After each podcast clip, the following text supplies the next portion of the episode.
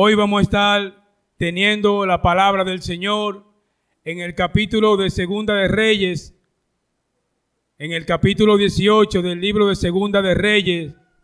Vamos a tener la lectura de esta mañana, gloria a Dios, y queremos ser específicos en este mensaje. Le pedimos al Señor que prepare su corazón y su mente para que pueda escucharlo de corazón. Segunda de Reyes, capítulo 18, del versículo 1 en adelante. Gloria a Dios. Cuando lo tenga, me dicen un amén evangélico. Amén. Gloria a Dios. Un amén pentecostal, mis hermanos. Un amén que significa que estamos de acuerdo con la palabra de Dios y que estamos dispuestos a que Dios hable a nuestras vidas. ¿Cuánto lo creen? ¿Cuánto venimos a escuchar palabra de Dios? Gloria al Señor, pues comenzamos la lectura. Segunda de Reyes, capítulo 18, del versículo 1 en adelante. Y dice así, en el tercer año de Osea, hijo de Ela, rey de Israel, comenzó a reinar Ezequías, hijo de Acá, rey de Judá cuando comenzó a reinar, era de 25 años y reinó en Jerusalén 29 años. El nombre de su madre fue Abi, hija de Zacarías. Hizo lo recto ante los ojos de Jehová, conforme a todas las cosas que había hecho David su padre. Él quitó los lugares altos y quebró las imágenes y cortó los símbolos de acera e hizo pedazo la serpiente de bronce que había hecho Moisés. Porque hasta entonces le quemaban incienso los hijos de Israel y la llamó Nehustán. En Jehová Dios de Israel puso su esperanza. Ni después ni antes de él hubo otro como él entre todos los reyes de Judá, porque siguió a Jehová y no se apartó de él, sino que guardó los mandamientos que Jehová prescribió a Moisés. Y Jehová estaba con él, y a donde quiera que salía, prosperaba. Él se rebeló contra el rey de Asiria y no le sirvió. Hirió también a los filisteos hasta Gaza y su frontera desde la torre de la atalaya hasta la ciudad fortificada. Amén y amén. Pueden sentarse.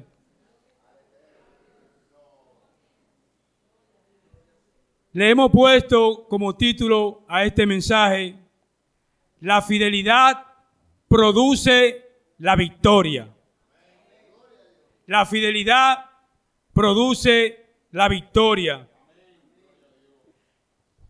Si el Señor en su gran e inmensa sabiduría determinó desde un principio, cuando se inspiró las escrituras, a que este relato estuviera en tres libros diferentes de la Biblia, es porque Él considera que realmente es importante. Este, este relato se encuentra también en el libro de Segunda de Crónicas y en el libro de Isaías. El Señor consideró y considera este relato muy importante porque de él podemos extraer diferentes enseñanzas a, beneficio de nuestra vida cristiana. Amén. Lo primero que notamos es que Ezequiel, cuando comenzó a reinar, era de 25 años. Era un jovencito. Reinó en Jerusalén por 29 años e hizo los rectos delante de la presencia de Jehová. Fue hijo de Abi, su madre se llamaba Abi. Parece que su madre lo instruyó desde muy jovencito en los caminos del Señor. ¿Por qué decimos esto? Por la razón de que Ezequías no se inclinó como su padre a hacer las cosas que al Señor no le agradaban. Él no se inmiscuyó en la idolatría de su padre, sino que siguió fielmente los caminos del Señor. Aleluya. Él desde jovencito se dio cuenta que solamente obedeciendo a Dios y su precepto, solamente así podía tener un rey, un rey, un reinado glorioso para la honra y la gloria de Dios. Ezequiel fue uno de los reyes llamados reformadores. ¿Por qué razón? Por los cambios que realizó en su pueblo. Su nombre significa Jehová ha fortalecido y reinó en Judá desde el año 720 antes de Cristo y fue el décimo tercer rey del reino de Judá. Vemos que él comenzó desde muy joven a buscar los caminos del Señor y hizo fielmente como el Señor quería que hiciera. Cuando Ezequiel ascendió al trono, el reino de Judá no se encontraba en su mejor momento. ¿Cuál era la situación espiritual en la, que se encontraba el pueblo? Era una condición de caos, era una condición perdida, puesto que Judá no tenía el favor de Dios, puesto que acá su padre, como leímos, había cometido muchos actos detestables delante de la presencia de Jehová y había dejado que, Judá se entregase totalmente a la idolatría. Él hizo que Judá fuera totalmente tras dioses ajenos, dioses falsos, como ningún rey antes que él había hecho. Inclusive, este rey pasaba a sus hijos por el fuego, dándolo como sacrificio a dioses falsos. Él tuvo una vida desenfrenada porque se dedicó a la idolatría.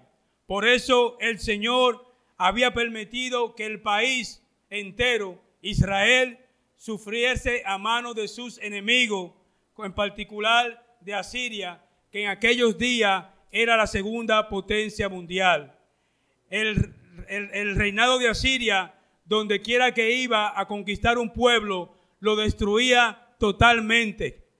Era un poderoso ejército como jamás en la historia, en la historia presente había sucedido así con un ejército. Era un ejército devastador.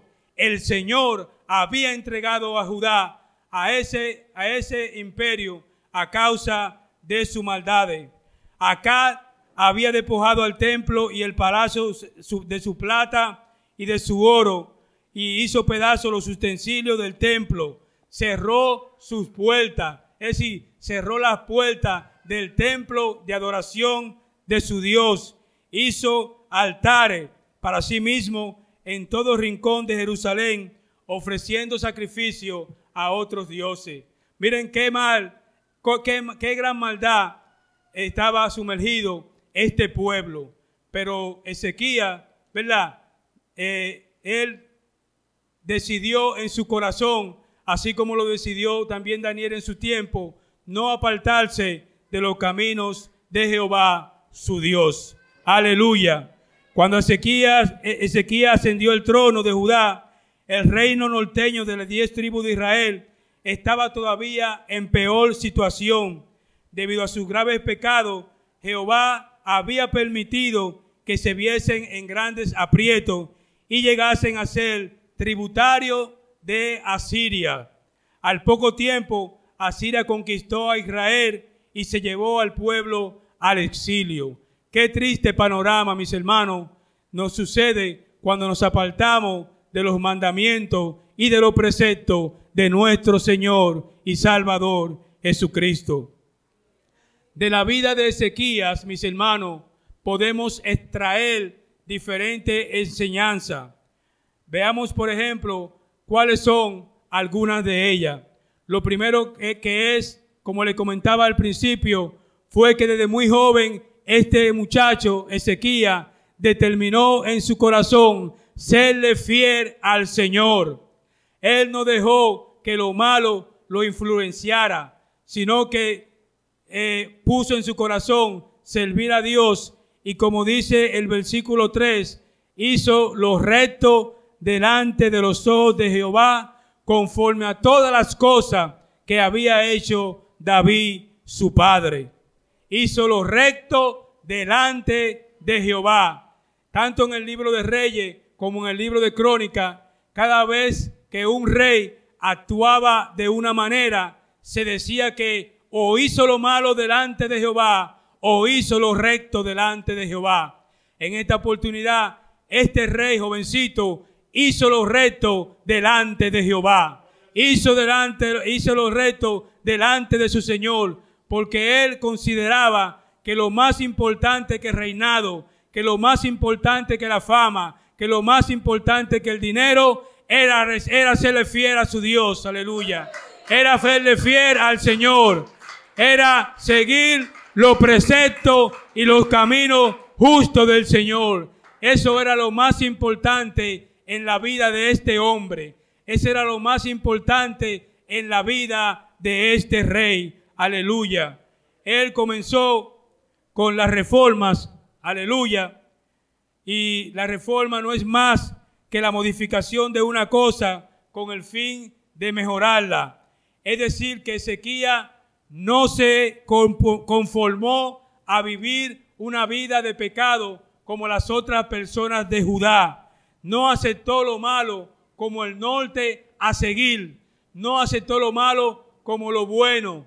No aceptó lo malo como el único rumbo que se puede seguir, sino que él hizo fielmente conforme a la voluntad de Dios.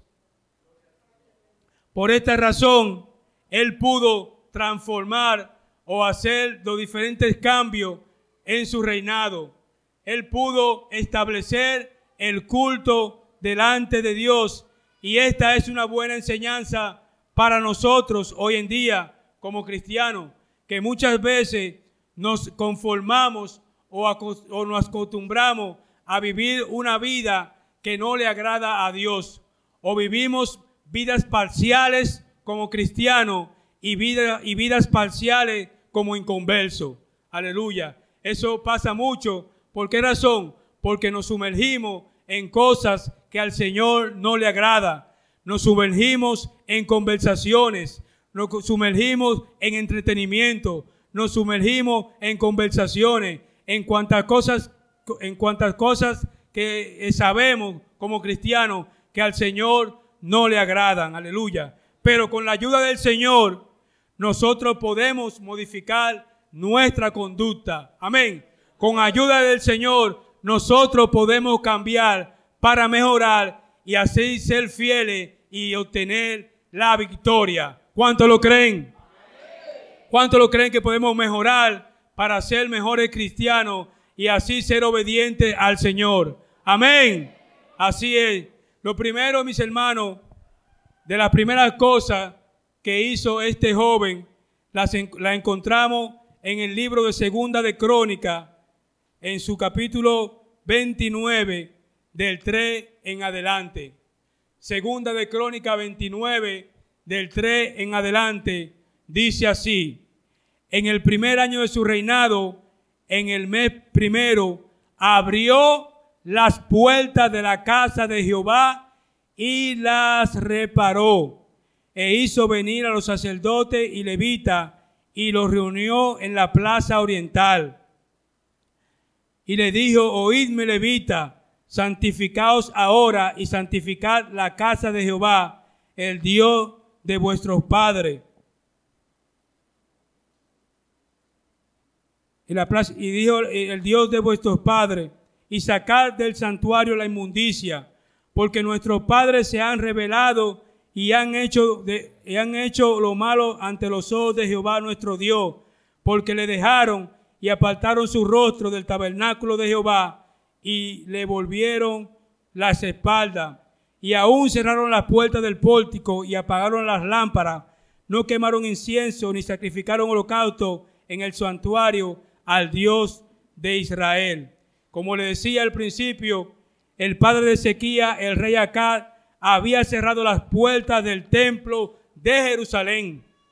Había quebrado sus utensilios, los utensilios para la adoración al Dios verdadero, y había levantado altares para la adoración a ídolos falsos. Por eso que vimos que en la lectura Ezequiel tuvo que derrumbar todos esos altares y todos esos lugares altos. Aún la serpiente que levantó Moisés en el libro de números, ellos le rendían adoración.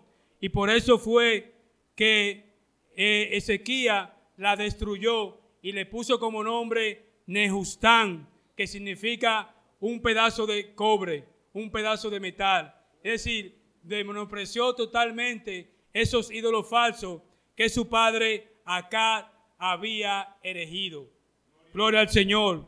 Lo primero, mis hermanos, que podemos ver que hizo Ezequiel antes de realizar cualquier actividad política o militar, lo primero que hizo fue restablecer el culto a Jehová.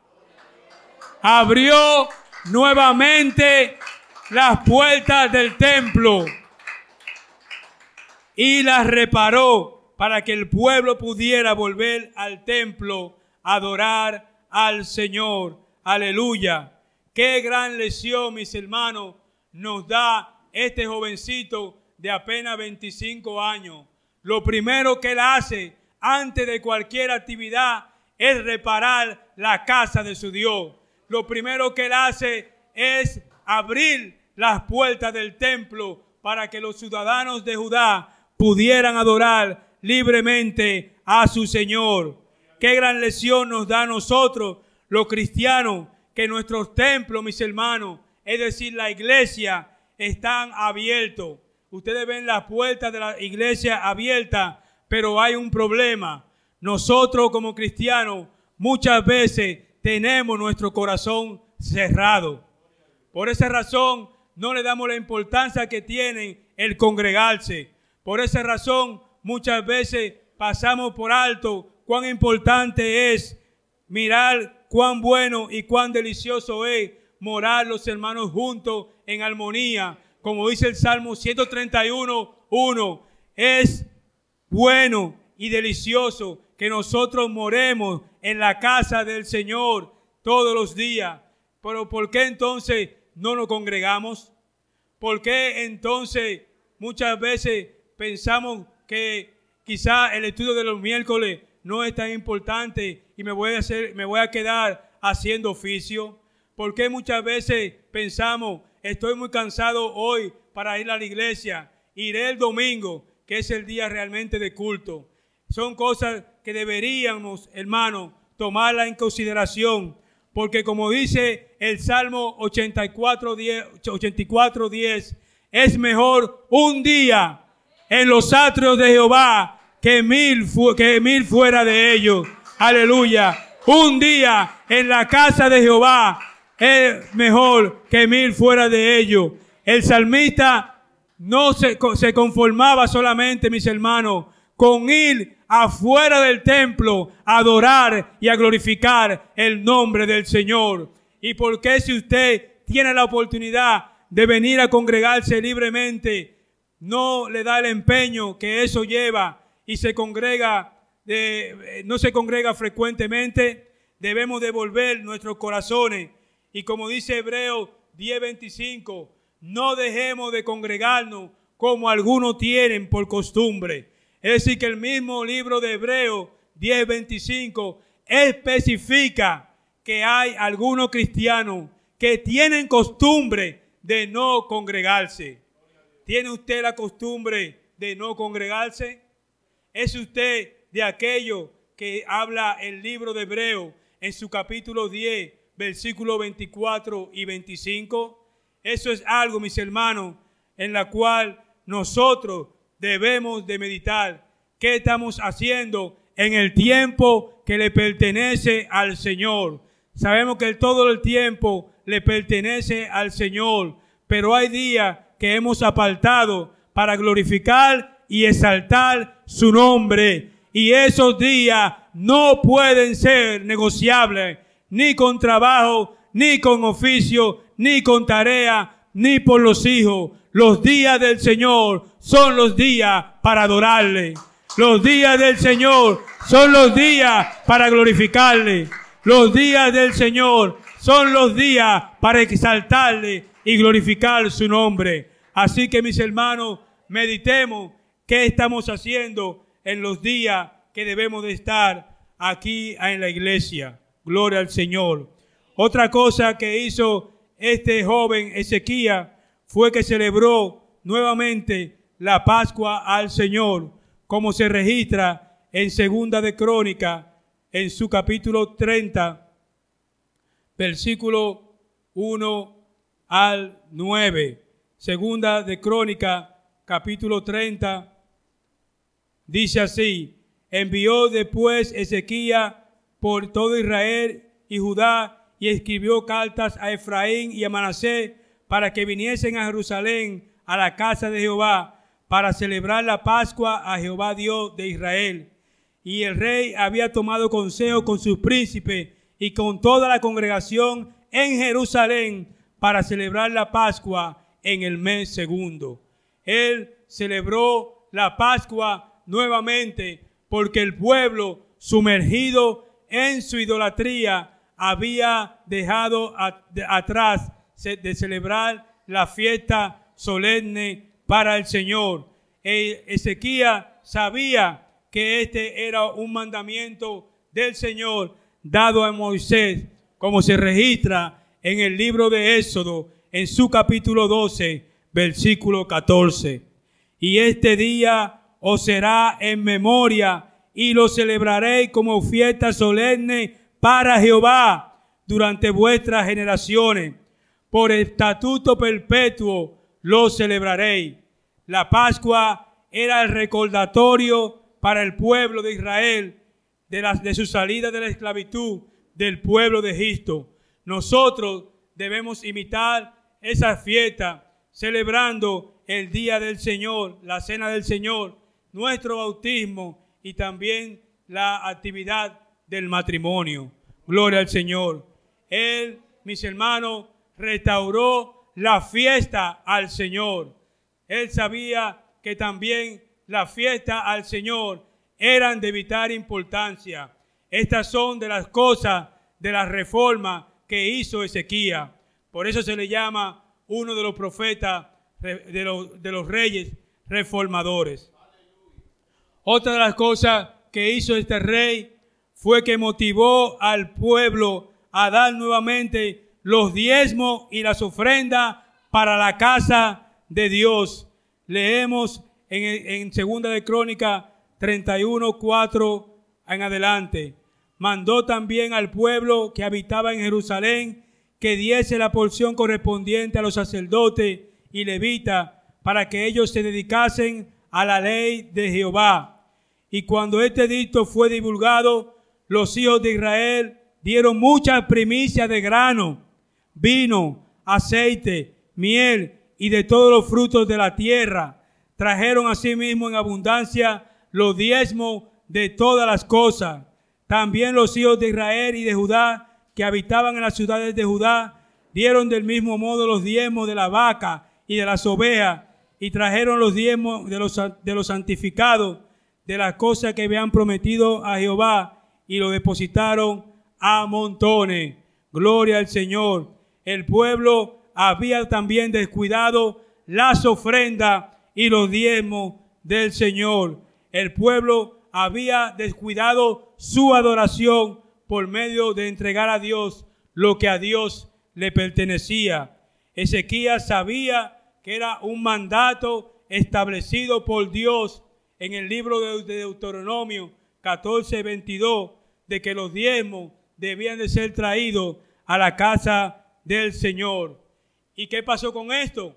Sucedió que cuando el pueblo, acabamos de leer, escuchó el llamado del rey, ellos se motivaron a dar en abundancia. Algunos trajeron, trajeron, trajeron miel, otros trajeron vino, otros trajeron aceite, otros trajeron vacas, otros trajeron bueyes. Aleluya, gloria a Dios. Es decir, que no importa cuánto usted tenga, cuando usted tenga la disposición de darle al Señor, eso es lo que cuenta. Porque eso es símbolo de lo mucho o de lo poco que se le puede dar al Señor. Lo importante es, como está haciendo la congregación, es aportar para la obra de Dios. Porque esta obra que estamos haciendo aquí en la iglesia es una obra para la honra y la gloria de Dios. Y contamos con usted, mis hermanos. Contamos con su actitud. Contamos como el llamado del rey Ezequiel a que usted ofrende y diezme para la obra del Señor, porque no será en vano. El pueblo inmediatamente fue bendecido. Y aunque aquí no le decimos que usted que, que, dé para que sea bendecido, la Biblia sí establece que el que da generosamente para la obra de Dios alcanza bendición. ¿Cuánto lo creen? ¿Cuánto lo creen así? Cuando usted aporta para la obra de Dios, la obra del Señor crece, la obra del Señor se expande, la obra del Señor alcanza a los inconversos, alcanza a los que no conocen de Dios, porque el templo se va agrandando, pero así también se va hinchando nuestro interés de predicar la palabra del Señor. Aleluya. Pero muchas veces el enemigo, mis hermanos, no le gusta que nosotros hablemos o tratemos esos temas. ¿Por qué? Porque ponen a los hermanos en una disposición correcta, ponen a los hermanos en una actitud realmente favorable delante de los ojos de Dios. Es, así, mis hermanos, y por eso nosotros debemos continuar aportando para la obra de Dios. Aleluya.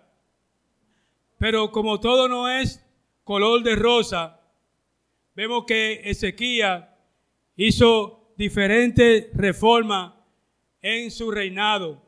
Y dice el libro de segunda de, de, Crónica 32, que después de estas cosas y de esta fidelidad, vino Senaquerí, rey de los asirios, e invadió a Judá. Es decir, después de todas estas cosas correctas que el rey había hecho, vino la prueba para la vida de Ezequiel. Después de estas cosas y de esta fidelidad, vino Senaquerí, rey de los asirios, e invadió a Jehová. Cuanto más fieles nos mantenemos, cuando más fieles nos más fieles seguimos, el enemigo tratará de invadir nuestra paz y nuestras vidas espirituales. Vemos que en, un momento, luego de su fidelidad al rey Ezequiel, fue, le fueron enviados mensajeros por parte del rey de Asiria y le dijeron, ¿qué tú crees que Jehová tu Dios te podrá librar de mis manos? Le dijo, le dijo al pueblo, no confíen en la palabra de Ezequiel, porque yo, el rey de Asiria, he destruido todos los dioses de la tierra. Era un ejército poderosísimo, mis hermanos. Era un ejército que amedrentaba a cualquiera. Pero vemos que Ezequiel tuvo una actitud, una actitud, y mira lo que él hizo. En el capítulo 19 vemos lo que él hizo. Cuando el rey Ezequiel oyó, lo oyó, rasgó su vestido,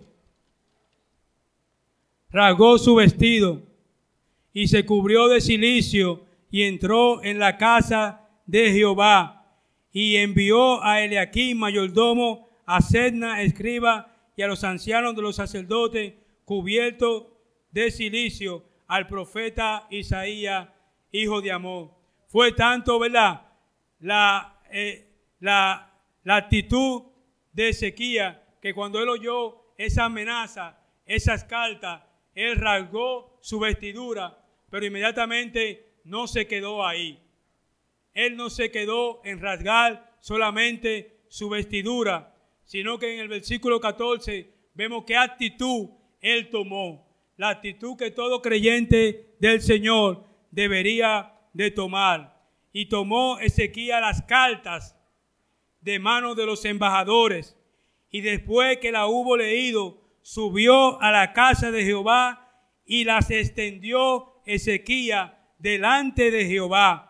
Y oró Ezequiel delante de Jehová diciendo, Jehová, Dios de Israel, que mora entre los querubines, Solo tú eres Dios de todos los reinos de la tierra. Tú hiciste el cielo y la tierra. Inclina, oh Jehová, tu oído y oye, abre, oh Jehová, tus ojos y mira, oye la palabra de Senaquerí que ha enviado a blasfemar al Dios viviente. Es verdad, oh Jehová, que los reyes de Asiria han destruido las naciones y su tierra. Eso es verdad.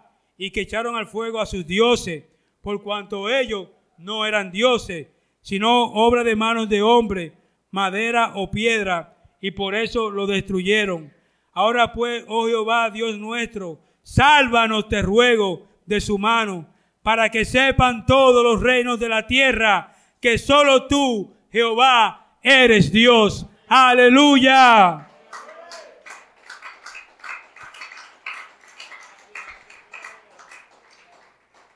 Eh, eh, Ezequiel, inmediatamente de esa plegaria, vemos que en el versículo 14, a dónde él fue a hacer esa plegaria, fue al templo de su Dios al, templo que ya había sido reconstruido.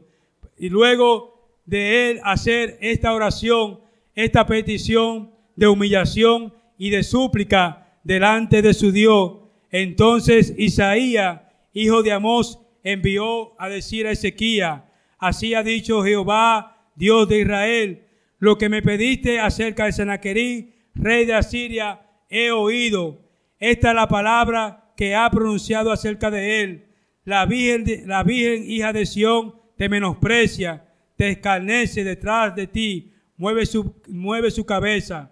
¿A quién has vituperado y blasfemado? ¿Y contra quién ha alzado la voz y levantado en alto sus ojos? Contra el santo de Israel. Es decir, que el pueblo de Asiria no había blasfemado contra el rey Ezequías, no había dicho mal contra el rey Ezequías, sino que había blasfemado contra el mismo Dios de los ejércitos, contra aquel que no ha perdido una batalla, contra aquel que asegura tu victoria en la enfermedad, en la tribulación, en, en la soledad y en el desasosiego. Aleluya.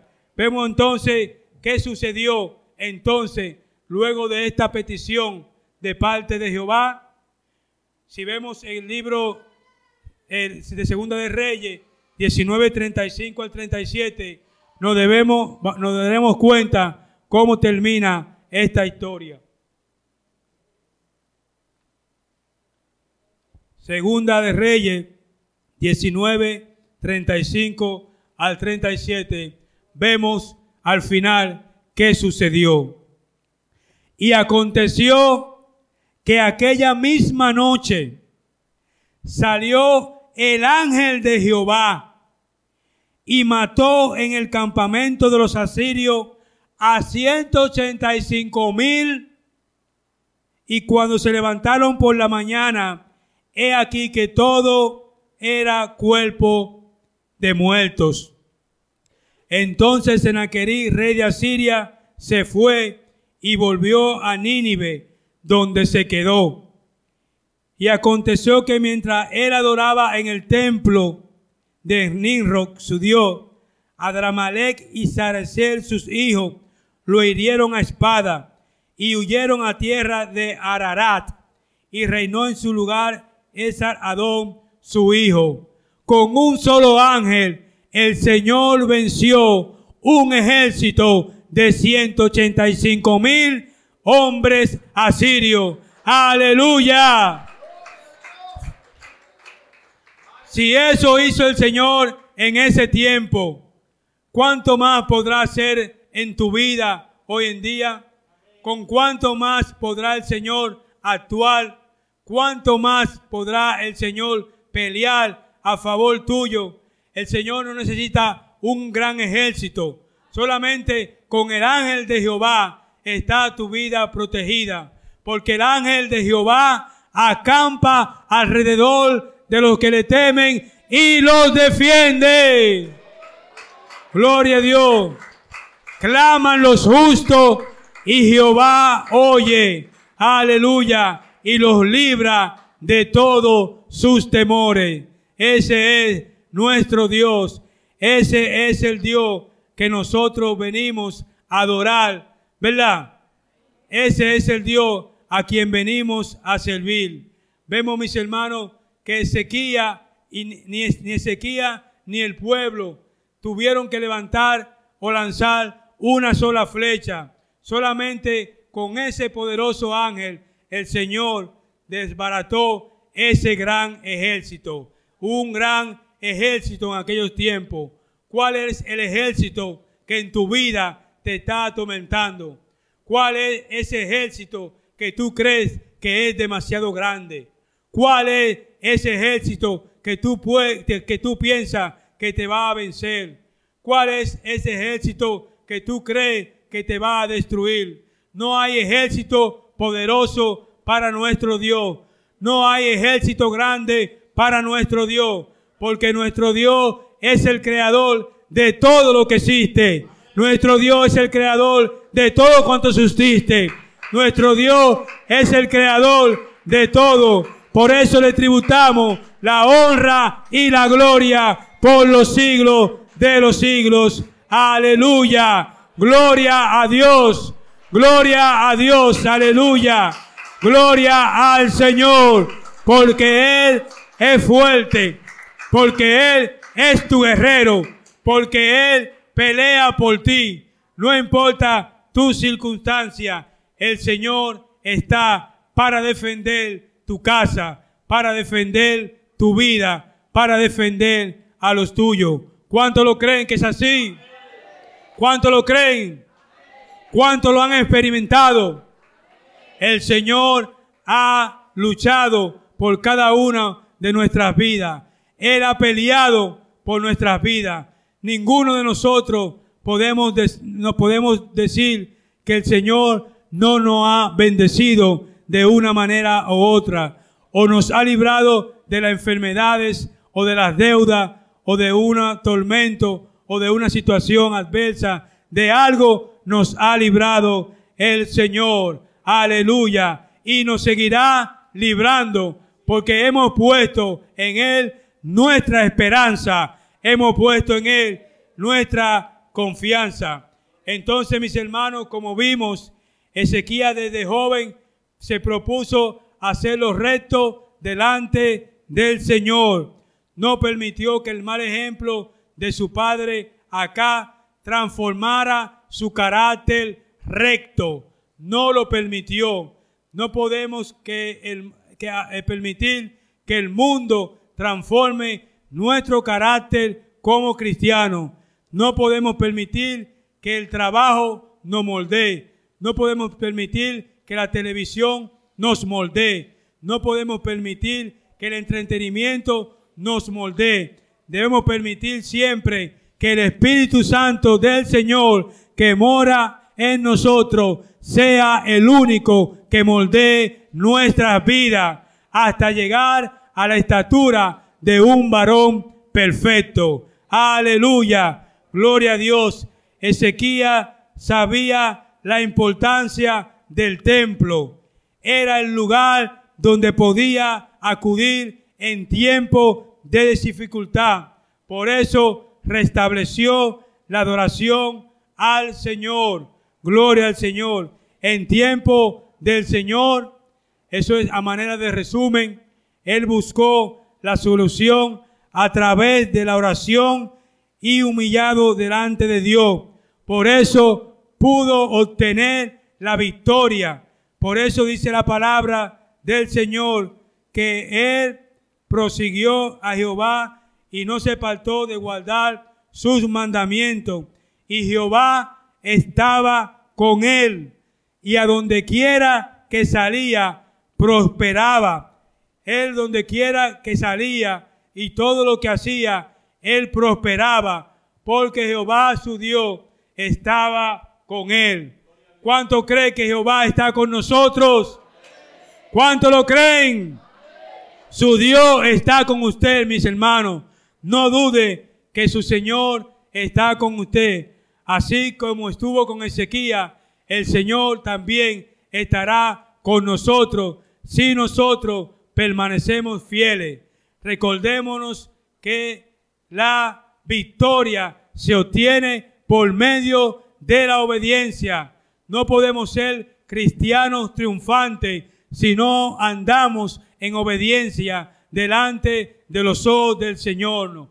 No podemos vencer al enemigo si no andamos guardando los preceptos y las leyes del Señor. No podemos ser triunfantes si no nos congregamos, si no venimos a buscar la presencia de Dios, no solamente en nuestros hogares, sino en, en su templo. Vemos que Ezequiel lo primero que hizo luego de ser amenazado fue que él se dirigió donde? Él se dirigió al templo, expuso en el templo las cartas que amenazaban a su reino, expuso delante del Señor las amenazas, expuso delante de su Dios su miedo, su conflicto, sus adversidades. Y vemos que el Señor en el templo, el Señor eh, oyó su oración y por medio del profeta Isaías lo libró de mano de este temible rey. Eso hace nuestro Dios, eso hace tu Dios cuando usted le busca de corazón en su templo en forma de adoración. Aleluya. Gloria al Señor.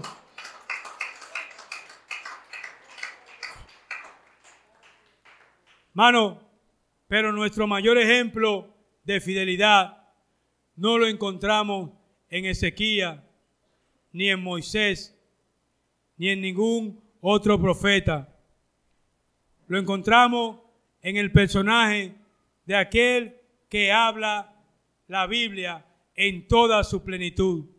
Cuando hablamos de este personaje, nos referimos a nuestro Señor y amado Jesucristo.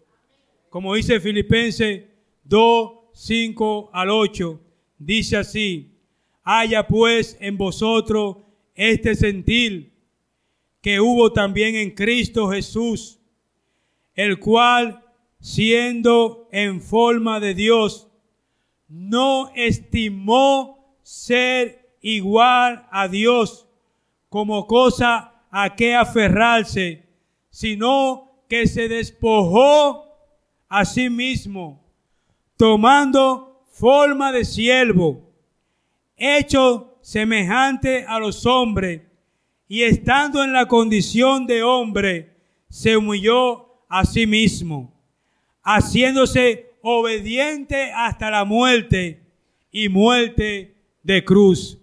Ese es nuestro mayor ejemplo.